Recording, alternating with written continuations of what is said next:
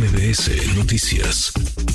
Y de pruebas, el presidente López Obrador exige que se presente, digamos, el dato de dónde se obtiene esta cifra, estos casi 45 mil integrantes entre socios, eh, miembros, integrantes de dos cárteles de la droga, el cártel Jalisco Nueva Generación y el cártel de Sinaloa, que operarían en al menos 100 países. Le agradezco estos minutos al periodista experto en estos temas, temas de seguridad y narcotráfico, Ricardo Ravelo. Ricardo, qué gusto, ¿cómo te va? Muy buenas tardes. Ricardo, ¿no?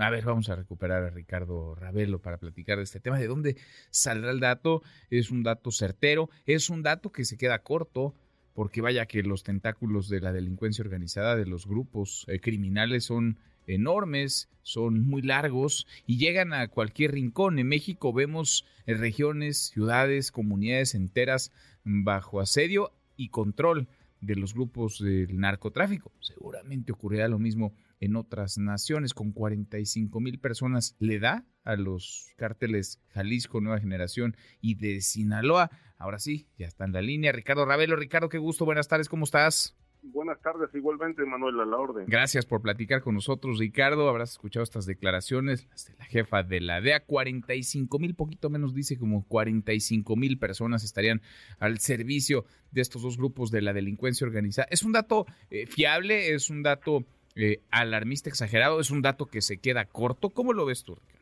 Mira, yo creo que está más o menos dentro de una realidad porque el dato de que estos grupos operan en 100 países no es nuevo. Es decir, hace 10 años, por ejemplo, cuando empezó el auge un poco más del cártel de Sinaloa, eh, muchos investigadores, entre ellos Edgardo Buscaglia, que pues eh, como sabemos es uno de los amplios conocedores de esta materia, ya se hablaba de esta cifra de, personajes ligados a actividades criminales y de la presencia de Sinaloa en 100 países. este, de tal manera que yo creo que eh, a, mí lo que me llama la atención este, es eh, la postura del presidente López Obrador de minimizar o negar. Es decir, eh, cuando ya un presidente no tiene argumentos, porque la realidad lo desmiente, pues no le queda más que minimizar o negar o yo tengo otros datos, o tráiganme las pruebas. Esto lo conoce el ejército mexicano, lo conoce la Fiscalía General de la República, porque pues ellos han hecho investigaciones este, desde hace muchos años y ahí están los, los expedientes eh, archivados o consignados que dan cuenta mediante declaraciones de testigos y personas que están identificadas de cómo creció el crimen organizado mexicano a nivel continental.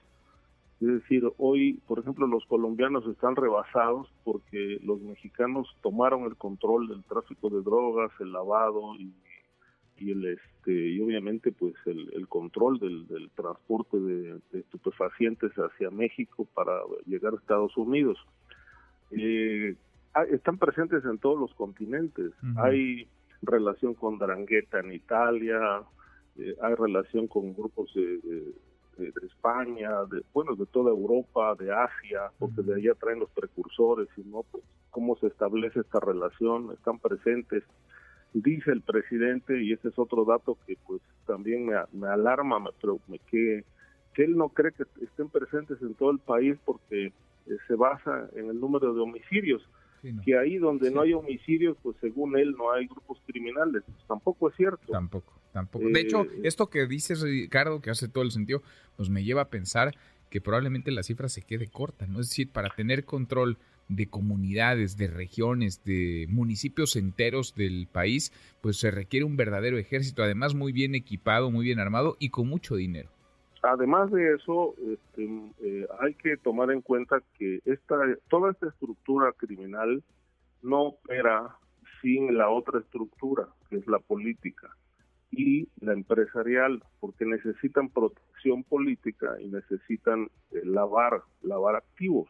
Y para eso hay una red empresarial y una red política. Eh, obviamente a la red política, pues este gobierno no, no le ha tocado un pelo, este, y ahí están pues hemos hablado aquí muchas veces, gobernadores, exgobernadores, este, jueces, magistrados, esto, todo esto conforma una estructura de poder que directa o indirectamente está al servicio de esta actividad criminal en el país, que son los que ponen candidatos, financian candidatos, llevan al poder a candidatos y obviamente pues siguen operando para un negocio bollante que bueno, creo que me parece que hablar de 100 países pues, eh, me parece poco porque el movimiento de la mafia en el, eh, eh, es, mundial, no es de 100 países, ¿no?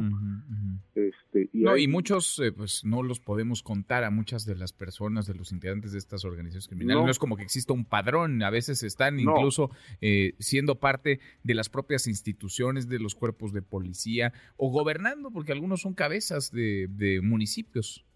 Sí, y cada, en cada municipio hay una estructura financiera, hay una estructura de sicariato y hay una red política y una eh, red de protección que en su mayoría está conformada por policías eh, desde el primer peldaño del poder, que es el municipio libre, son las policías municipales, que ya no dependen, este, digamos, a, a nivel de jefatura, ya no dependen de los alcaldes, sino a nivel de las secretarías de seguridad pública. Y un dato que llama la atención es cómo se está favoreciendo estas actividades criminales en los municipios. Es, es desarmando a las policías municipales. Les, no les reponen armas, no les dan recursos, no les dan gasolina, les limitan este, las municiones. Todo esto se opera desde las secretarías de gobierno a través de las secretarías de seguridad pública de los estados para mantener a las policías eh, eh, totalmente desarmadas, sin capacidad de reacción y así tener eh, el territorio libre para el crimen organizado. Vemos, por ejemplo, en las carreteras cómo en, el día están los patrullajes de la Guardia Nacional o del Ejército. Hay presencia, como diciendo aquí estamos, pero a partir de las 6, 7 de la noche le ceden la plaza al crimen organizado para operar secuestro carretero, levantones, tráfico de drogas, es decir, parece que pues ya les toca su turno a partir de esta hora porque a, a, partir de las 7, 8 de la noche ya no ves presencia militar, por lo menos en muchas carreteras del país. Este, entonces es una estrategia es, muy, podríamos decir, eh, convenenciera. Por un lado estoy presente, sociedad, pero por otro lado acá está tu plaza, crimen organizado para que operes, como si estuvieran pagando facturas este, políticas eh, con impunidad. Increíble, ¿no? Porque lo gobiernan todo o en todo tienen incidencia, injerencia. Hemos eh, documentado cómo eh, realizan extorsiones a comerciantes de todos tamaños, pequeños, medianos, grandes, a transportistas. Nos enterábamos ayer que incluso a quienes participan como parte del INEGI en los censos les cobran derecho de piso. Ellos pagan a las personas que controlan cierta región para que los acompañen y sirvan de guías. Es decir, es la derrota del, del Estado, Ricardo, y negar la realidad pues no hará que esta, que esta cambie. Pues mira, cuando falta un año y un poquito más para que acabe el gobierno, en realidad pues ya el, discurso presidencial está desgastado cuando se refiere al tema de la seguridad pública. De tal manera que vemos desde hace muchos meses, ante el fracaso evidente frente a la seguridad, pues que el presidente solamente niega, eh, minimiza, descalifica, pero ya no hay argumentos, ya no hay explicaciones y las que alcanza a dar pues son insuficientes para poder este, superar una realidad que todos los días es aplastante. Sin duda. Sin duda, pues sigamos eh, platicando, Ricardo. Como siempre, te agradezco que nos ayudes a contextualizar y a analizar. Gracias, muchas gracias, como siempre. Buenas tardes. Gracias, muy buenas tardes redes sociales para que siga en contacto: Twitter, Facebook y TikTok. M. López San Martín.